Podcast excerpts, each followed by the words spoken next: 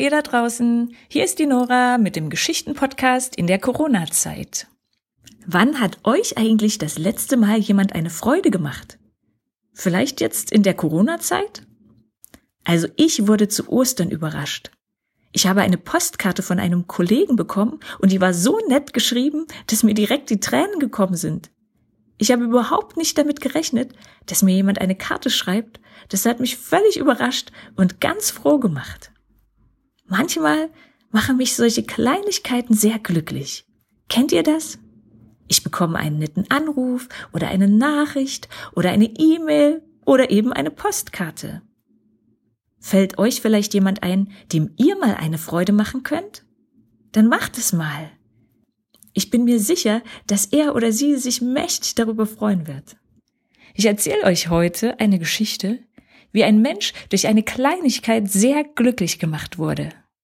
Ich stelle euch Bruder Uwe vor. Bruder Uwe, was ist denn das für ein komischer Name? Bruder Uwe gehört zu einer Bruderschaft. Das sind also Männer, die so ähnlich wie Mönche zusammenleben. Sie haben sich dafür entschieden, nicht zu heiraten, sondern in der Gemeinschaft ihr Leben für Gott und für andere Menschen einzusetzen. Bruder Uwe hat sich als junger Mann also entschieden, bei den Christusträgern mitzumachen. Inzwischen ist er 80 Jahre alt und hat einiges zu berichten. Die Christusträger haben ihr Haupthaus in Triefenstein am Main. Das ist in Franken in der Nähe von Würzburg. Ich selbst kenne die Brüder sehr gut, weil wir als Familie vor einiger Zeit vier Jahre lang dort mitgelebt haben. Bruder Uwe sieht man jeden Tag mit seiner Kamera einen Spaziergang machen. Er liebt es, Vögel zu beobachten und zu fotografieren. Inzwischen hat er auch richtig viel Zeit dafür. Als er jung war, hat er seine ganze Kraft und Zeit für die Arbeit der Brüder eingesetzt. Und er ist dafür in ferne Länder gereist. Und was er genau gemacht hat, erzähle ich euch gleich. Auf geht's!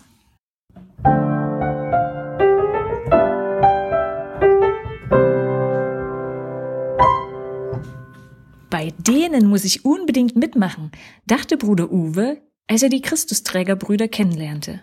Lauter junge Männer voller Tatendrang, voller Kraft, mutig und voller Hoffnung, die Welt ein Stückchen besser zu machen. Die erzählen nicht nur was von der Liebe, die tun auch was. Das faszinierte Bruder Uwe und er entschied sich, selbst ein Bruder zu werden. Als Bruderleben heißt, man teilt alles. Das Essen, das Geld, das Zimmer. Und man setzt sich mit seiner ganzen Kraft für andere Menschen ein. Wir müssen den Armen helfen. Da waren sie sich einig. Also wurden einige von ihnen in ferne Länder geschickt, um dort den Armen und Kranken zu helfen. Nach Pakistan zum Beispiel. Am schlechtesten ging es dort den Leprakranken, denn die wollte keiner haben. Man hatte Angst, sich anzustecken. Also lebten die Leprakranken außerhalb der Orte, unter erbärmlichen Umständen und ohne medizinische Hilfe.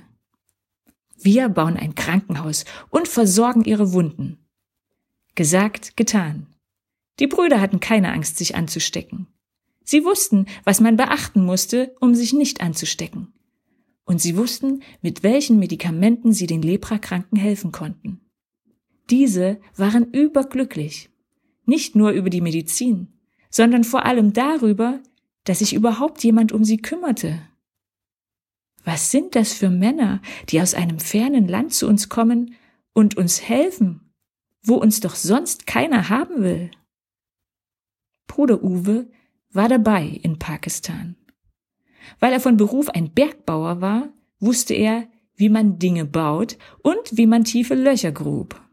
Das war sehr praktisch, denn so konnte er für die armen Menschen Brunnen bauen und Krankenhäuser errichten.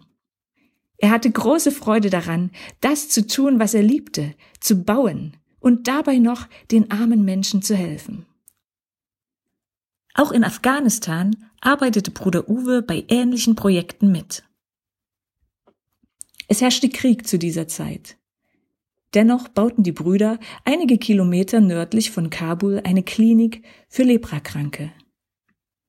Eines Tages bekam Bruder Uwe mit, dass eine Kämpfergruppe in der Nähe der Baustelle hauste und dort auch Gefangene versteckt hielt.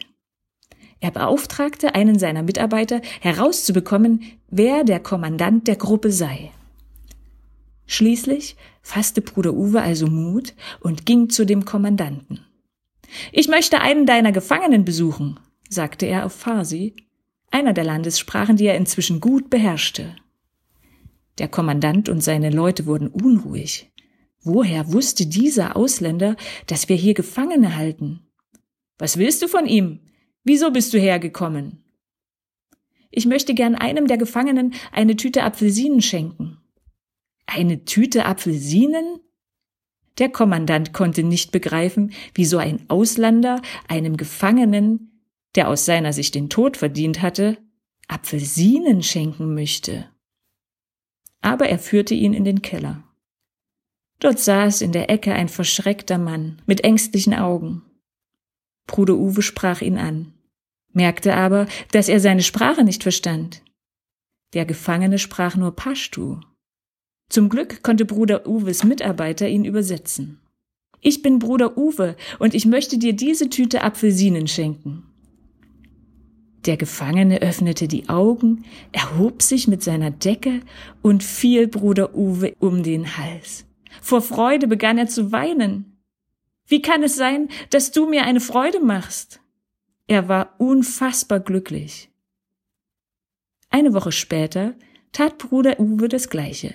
Er brachte dem armen Gefangenen eine Tüte Apfelsinen. Damit war für ihn die Geschichte zu Ende aber nicht für den Gefangenen.